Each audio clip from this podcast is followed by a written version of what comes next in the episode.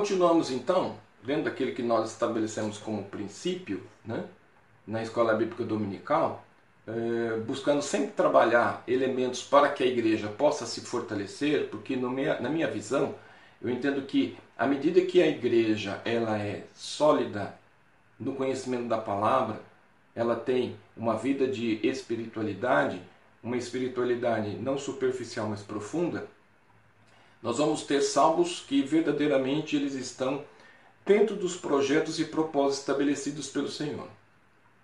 Dentro desse conceito e dentro desse aspecto, nós temos desenvolvido sobre a questão da doutrina da santificação e no tema que nós temos abordado, que é a santificação prática, e nós buscamos lá em Efésios 4:24, e no texto ele coloca-nos da seguinte maneira: E vos revistais do novo homem, né?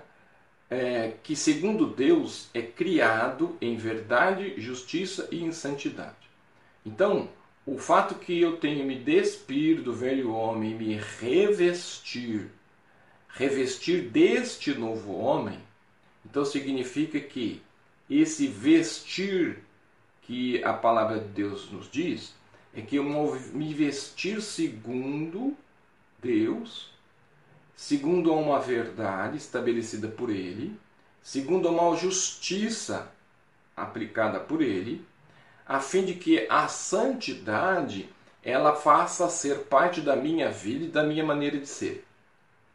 Então, uma das coisas importantes que nós precisamos entender, né, dentro da santidade prática, que é um subitem da santidade, porque muitas vezes nós temos uma santidade teórica, né? Nós imaginamos os elementos de santidade, mas não a colocamos em prática. Então, dentro desse elemento, é, o vestir ele é importante por qual razão? Esse vestir desse homem, desse novo homem, e esse vestir segundo Deus, a fim de que a verdade, a justiça e a santidade permaneçam.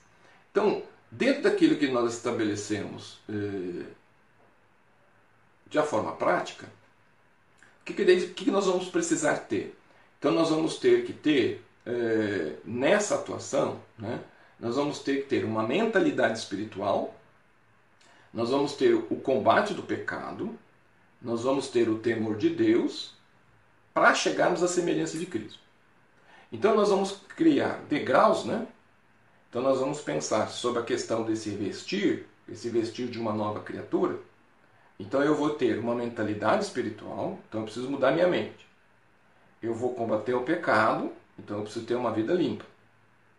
Eu vou ter o temor do Senhor, porque isso é uma atitude daquele que serve a Deus, para atingir então a semelhança de Cristo. Então, nós vamos ver que são etapas que vão sendo desenvolvidas na nossa vida cristã, e essas etapas elas são importantes para que a gente possa então chegar a esse objetivo que foi estabelecido.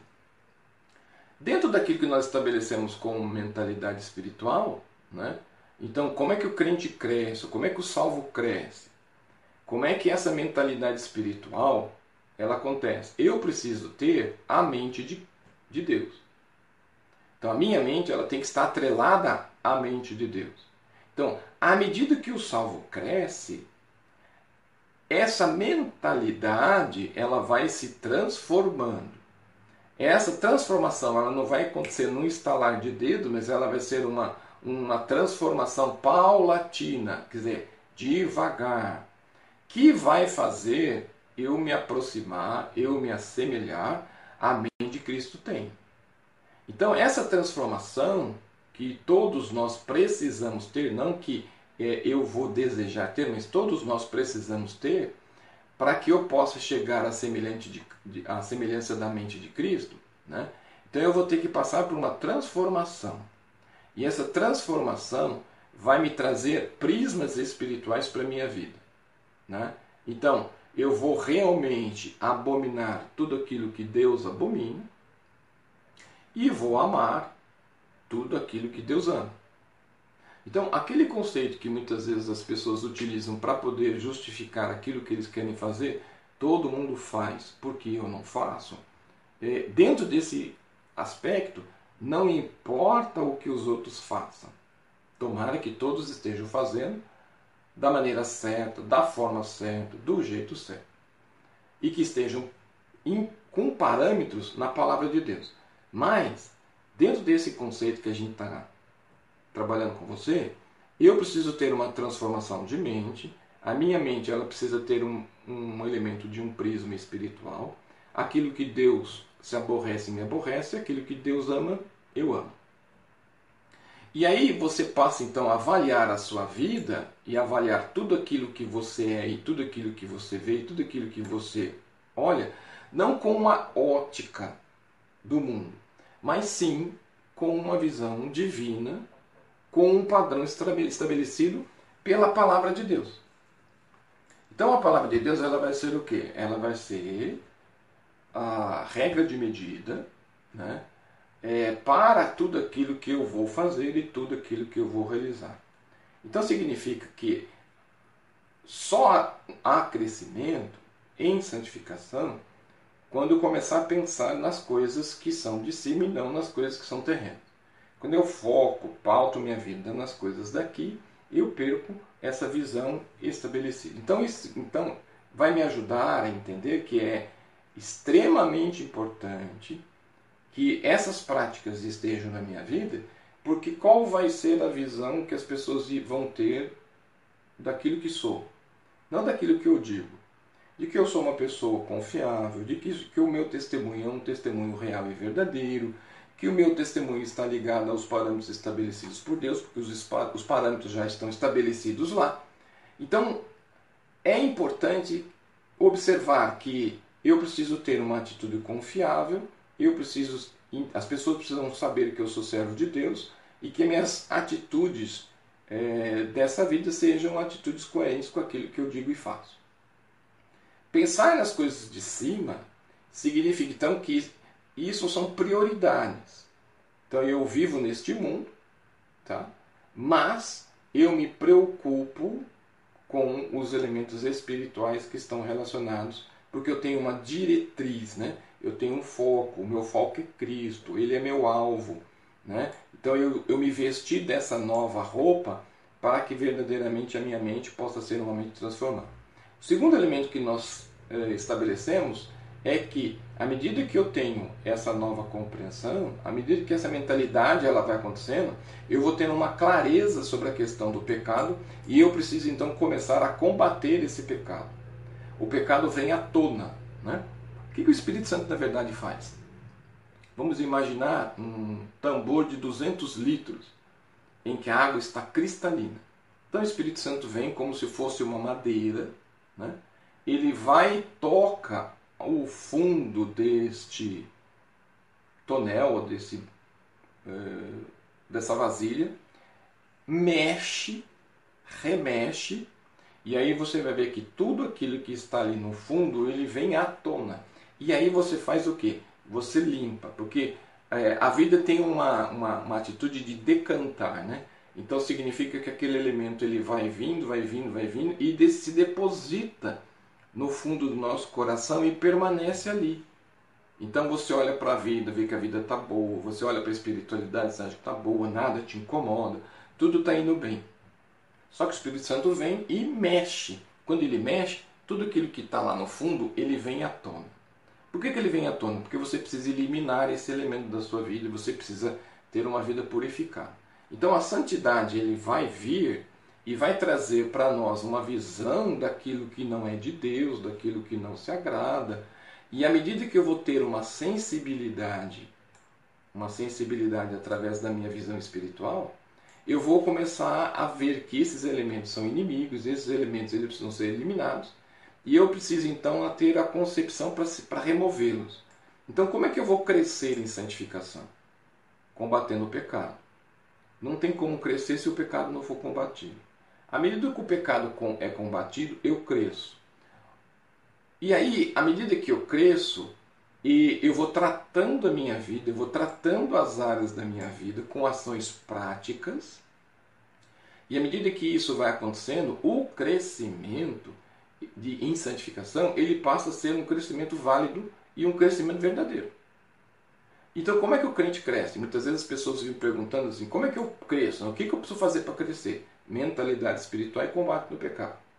E isso significa que não é uma tarefa fácil, porque você quer uma vida espiritual que não afronte sua vida ou seus conceitos e sua maneira de ser. Mas para se ter uma plenitude espiritual, e para alcançar é, esse aspecto, o Espírito Santo precisa revelar o pecado, eu preciso tirar as armadilhas que o pecado colocou em minha vida, fazer com que, na verdade, todos esses elementos se, eh, sejam retirados. Essa sensibilidade vai aumentar em relação ao pecado, porque o pecado ele passa então a incomodar, a machucar. Então eu preciso eliminar aquilo que me machuca, aquilo que me incomoda. Então, à medida que cresce, essa espiritualidade vai aumentando e eu vou buscar de todas as maneiras remover aquilo que me incomoda e aquilo que verdadeiramente não agrada a Deus. Então, a prática antes era deixar o pecado escondido, a prática agora passa a odiar o pecado e eliminá-lo de qualquer maneira, de qualquer circunstância da minha vida. Então, o salvo cresce em santificação quando ele trabalha intensamente com Deus, por meio da oração, por meio do estudo da palavra e para aguçar essa percepção do pecado, fazendo com que, na verdade, a nossa vida espiritual tenha mais eficácia. Porque nós temos uma vida muito distorcida. Porque nós queremos uma espiritualidade, mas escondemos o pecado, queremos ter uma vida de prosperidade, mas não queremos que o Espírito Santo nos incomode, queremos ter uma vida prática, mas não queremos nos esforçar. Então são aquelas contradições que a vida põe. Nesse aspecto, nós precisamos entender que só cresce a minha vida em santificação quando se trabalha intensamente, o Espírito Santo vem através da oração, não uma oraçãozinha, mas uma oração, uma vida de oração, uma vida de prática, uma vida de estudo da palavra de Deus. Isso vai aguçar a minha percepção, isso vai deixar esses elementos em evidência e assim eu vou evitar, eu vou remover, eu vou buscar porque aquilo me incomoda. Quando não incomoda, você vai deixando as coisas e não vai sentindo falta delas. Esse então foi o segundo elemento. O terceiro elemento que nós estabelecemos foi que é, eu tenho uma mentalidade espiritual, eu tenho o combate ao pecado, mas eu também preciso entender que há um temor de Deus. E aqui nós estudamos na semana passada, né, que nós temos um, um equívoco na compreensão desse temor. Então, o temor ele causa algumas confusões, é, porque as pessoas não sabem definir a palavra. Não é um sentido de medo, mas um profundo e sereno respeito, consideração, reverência em relação a Deus. Você percebe o seguinte, que o medo necessariamente não traz para o indivíduo respeito, o medo não nos dá consideração e o medo nos, não nos leva à reverência. É simples. Você diz não e o indivíduo vai tentar testar aquilo que você diz para saber se aquele não é real. Né? Então, o temor que eu tenho que ter de Deus, ele está então em três aspectos. Res, sereno respeito, consideração, reverência. Então são esses três elementos que nós precisamos entender. Como que eu cresço então dentro desse conceito? Então, a santificação na vida do salvo, ele então vai mostrar que, vai conferir que, para mim, um, uma sabedoria, essa sabedoria é uma sabedoria crescente, e essa sabedoria vai me levar então a entender esse princípio, esses três elementos que eu estabeleci para você. Né? Então, entre outras coisas, eu tenho que ter um senso de humildade, né? que faz com que esse senso de humildade só vem com aqueles dois elementos anteriores que nós estabelecemos. À medida então que você vai crescer, porque a, a condição aqui para isso acontecer é, é o crescimento, e o crescimento vai é, nos mostrar, trazer à luz, né, revelar, trazer da escuridão e deixar isso claro, que Deus é Ele que torna-nos mais humildes e mais tementes a Ele. E aí a vida passa a ser permeada por é, vários elementos de temor dentro desse conceito. Então, o Velho Testamento contém bons exemplos né, de pessoas que tiveram esse tipo de postura: Abraão, José, Neemias, Jó e Noé é, esses personagens que nós já estudamos na semana passada. Hoje, nós vamos estar pensando, né? Então, se eu tenho uma mente espiritual, se eu combato o pecado e se eu tenho o temor de Deus, qual que é o foco que nós estabelecemos? Nós temos o foco que é Jesus, a estatura do varão perfeito, a nossa regra de medida, onde a minha vida vai estar atrelada. Então eu vou estar ajustando a minha vida à vida em que ele é o parâmetro para que minha vida cresça. Então, o nosso alvo é nos assemelharmos a Cristo. Então, essa semelhança com Cristo, ela é o alvo que nós precisamos estabelecer. Então, eu tenho aquela mentalidade espiritual, eu combato o pecado e eu tenho o temor de Deus. Né? O quarto elemento é a semelhança em Cristo. Então, o crente ele cresce, o salvo ele cresce em santificação, porque o salvo se tornou semelhante. E esse ser semelhante é o seu alvo supremo de vida. E aí eu vou convidar você para abrir a sua Bíblia lá em 1 João, primeira carta de João, 3:2, capítulo 3, versículo de número 2. Então, primeira carta de João, não é evangelho, é carta. 1 João 3:2. Amados, agora somos filhos de Deus. E ainda não é manifesto o que havemos de ser. Mas sabendo que quando ele se manifestar, seremos semelhantes a ele, porque assim como é, o veremos.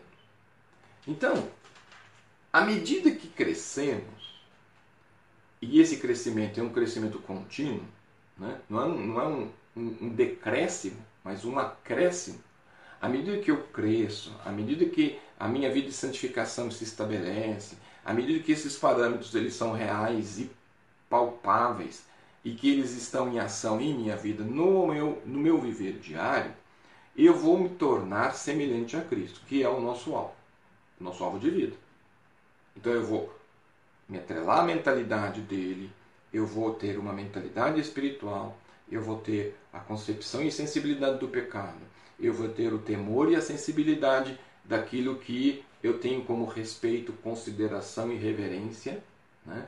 E aí, à medida que eu vou crescer mais e mais, esse crescimento ele vai tomar uma proporção, né?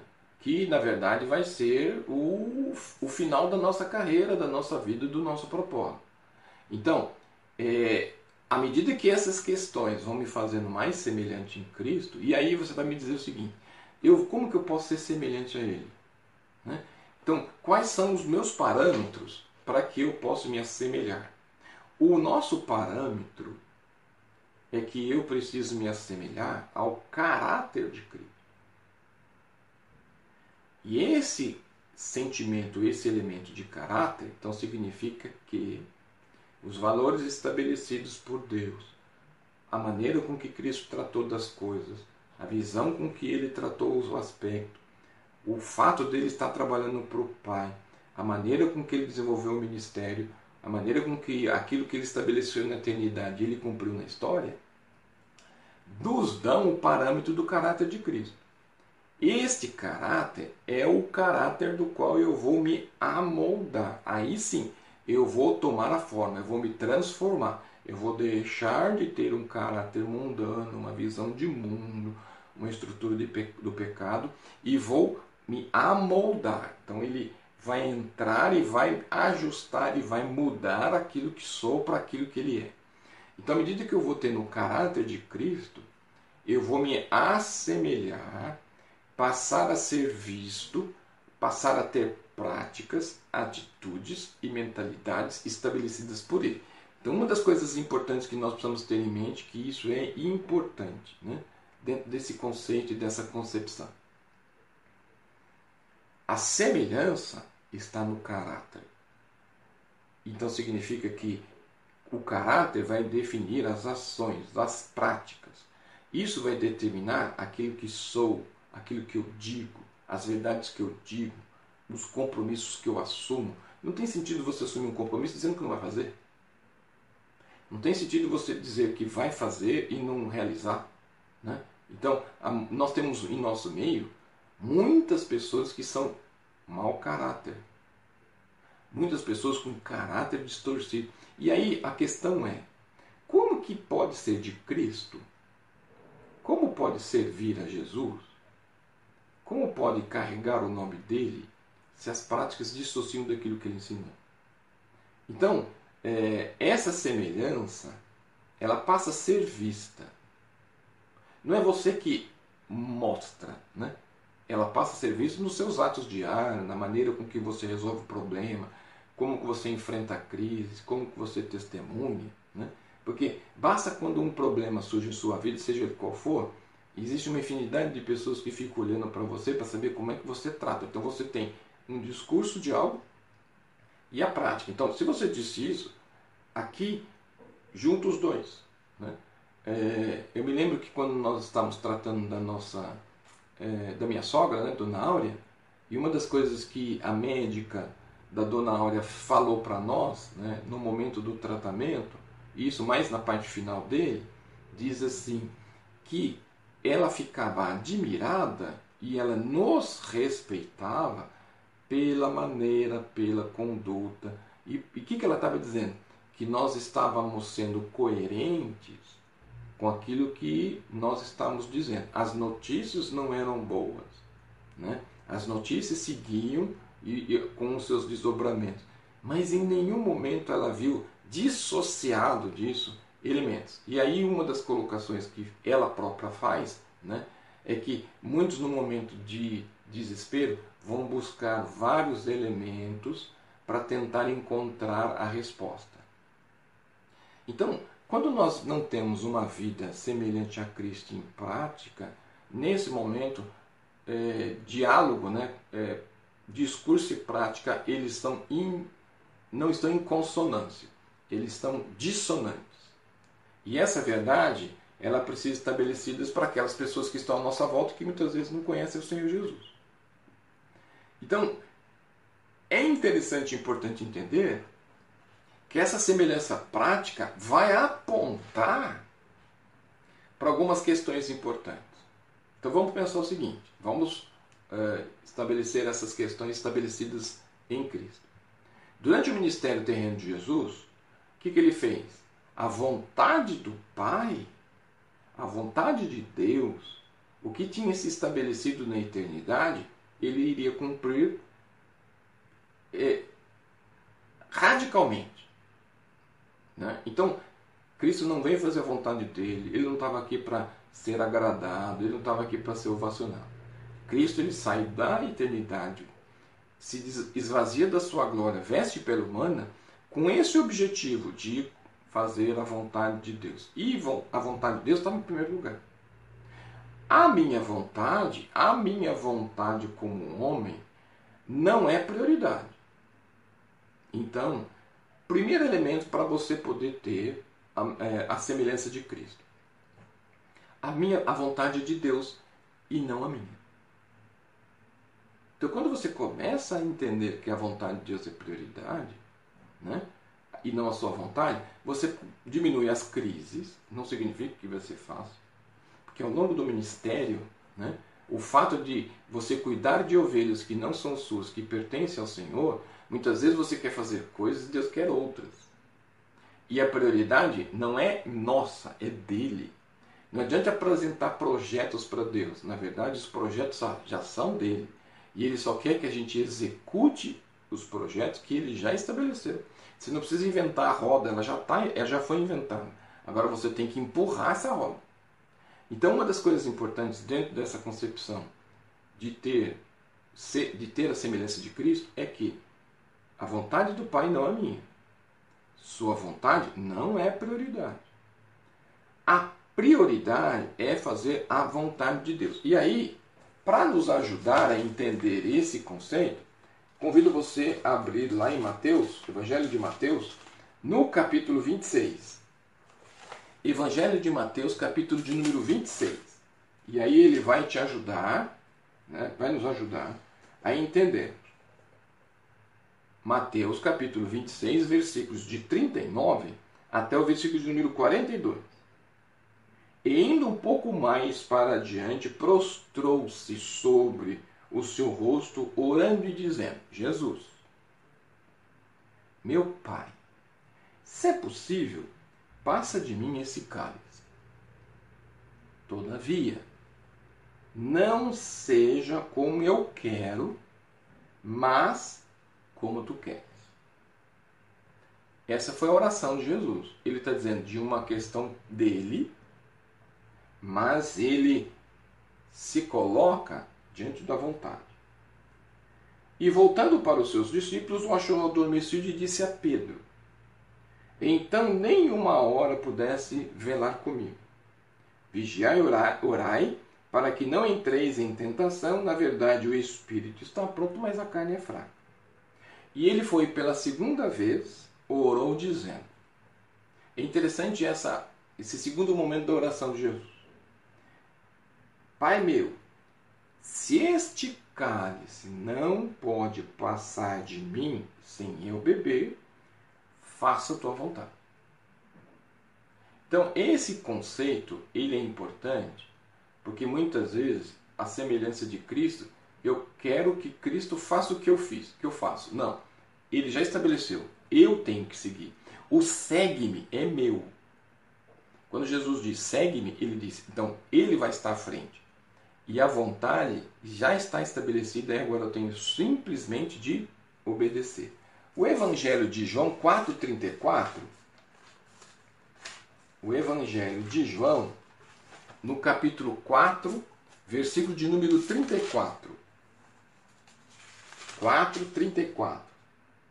Porque aquele que Deus enviou fala as palavras de Deus, pois não lhes dá Deus o Espírito por medida. Então significa que Jesus foi enviado por Deus e ele ia seguir a vontade do Pai. Ponto. É isso que se estabelece. 5:30. João 5:30.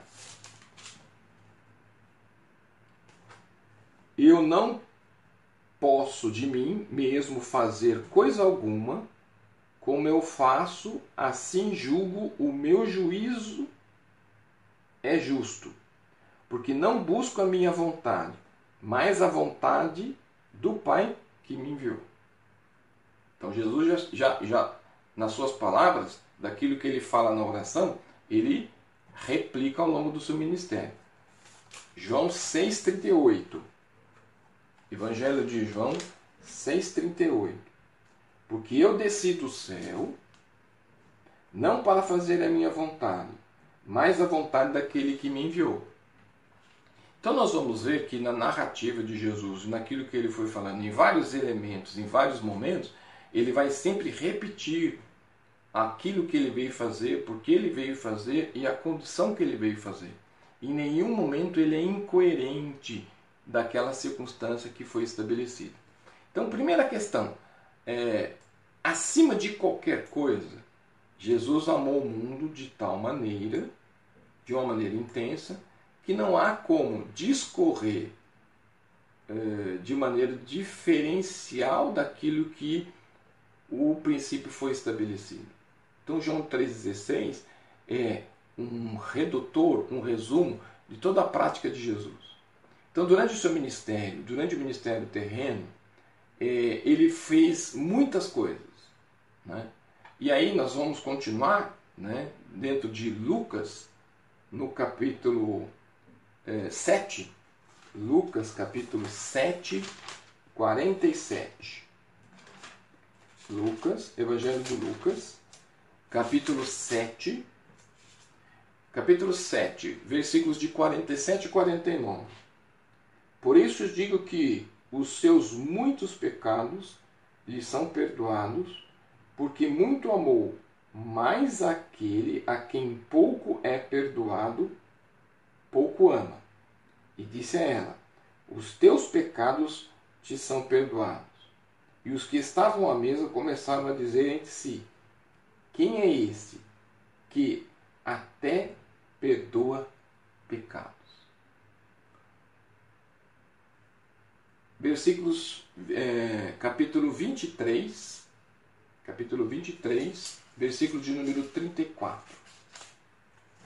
Lucas também, continuamos em Lucas. Capítulo 23, versículo de número 34. E dizia Jesus: Pai, perdoa-lhes, porque não sabem o que fazem. E repartindo as suas vestes, lançaram sortes. Então, uma das coisas interessantes com relação à questão do ministério de Jesus é que durante o seu ministério, entre muitas coisas, ele perdoou. Então, essas duas narrativas que eu escolhi aqui vai demonstrar que Jesus foi chamado de perdoador de pecados e ele sempre foi buscar oferecer ou, ou, ou entregar o perdão para aqueles que ne, é, não mereciam receber perdão. E nós temos uma condição equivocada de que a gente só deve perdoar as pessoas que merecem, mas ninguém merece, nem eu mereci ser perdoado pelos meus pecados. Então, não existe mérito no perdão, no sentido de perdoar porque a pessoa merece. Ela não merece. Então, o perdão não é por merecimento. O perdão é porque não há condição. Então, assim como eu fui perdoado e não merecia, todo aquele que merece um perdão, ele deve ser perdoado. E quem não perdoa, adoece. Essa é uma condição interessante sobre essa questão do perdão. Jesus ele vai nos dizer também, dentro desse aspecto, que ele é manso. Ele vai dizer que ele é tolerante. Ele vai dizer que ele é paciente. Ele vai dizer que ele é compassivo. Ele vai dizer que ele é extremamente altruísta. Então, ao longo de tudo aquilo que nós é, colocamos para você, é, qual vai ser a minha semelhança com, com Ele? Eu preciso ser perdoador, manso, paciente, tolerante, compassivo, extremamente altruísta. Caráter. Se eu sigo, eu sigo o que faz, como faz, o que melhor faz. Então, Jesus ele foi extremamente zeloso com as coisas de Deus. E ele combatia durante todos os aspectos, todos os elementos relacionados a essa questão. Então Jesus ele veio a esse mundo não para agradar os homens. Ele veio fazer a vontade de Deus e a vontade de Deus implicava em desagradar as pessoas, aos homens. E ele não hesitou em fazer isso. Jesus então, como homem, ele não deixou de cumprir aquilo que ele tinha que fazer. Ele não temeu, ele permaneceu, ele realizou. E a minha pergunta é: você tem buscado esses elementos na sua vida? Você tem entendido que esses elementos eles são importantes para o seu viver? Você tem entendido que esses elementos eles são verdadeiramente elementos que fazem parte da sua história? Então, uma das coisas importantes é que o Espírito Santo traga para a sua vida a humildade necessária e a pureza de coração para o crescimento em santificação se manifestar de modo prático no seu viver diário e que o seu crescimento em santificação ele possa ser desenvolvido com uma mentalidade espiritual com uma mentalidade semelhante à mente de Deus. Que você combata o pecado na prática e no trabalho diuturnamente, onde a presença de Deus vai ser constante. Que o temor de Deus ou o profundo respeito e consideração e reverência por Ele faça com que você, a cada dia, esteja mais semelhante a Cristo. Semelhança em caráter, semelhança em aperfeiçoamento, à medida que o salvo cresce, cada vez mais a santidade seja evidente na sua vida e na sua maneira de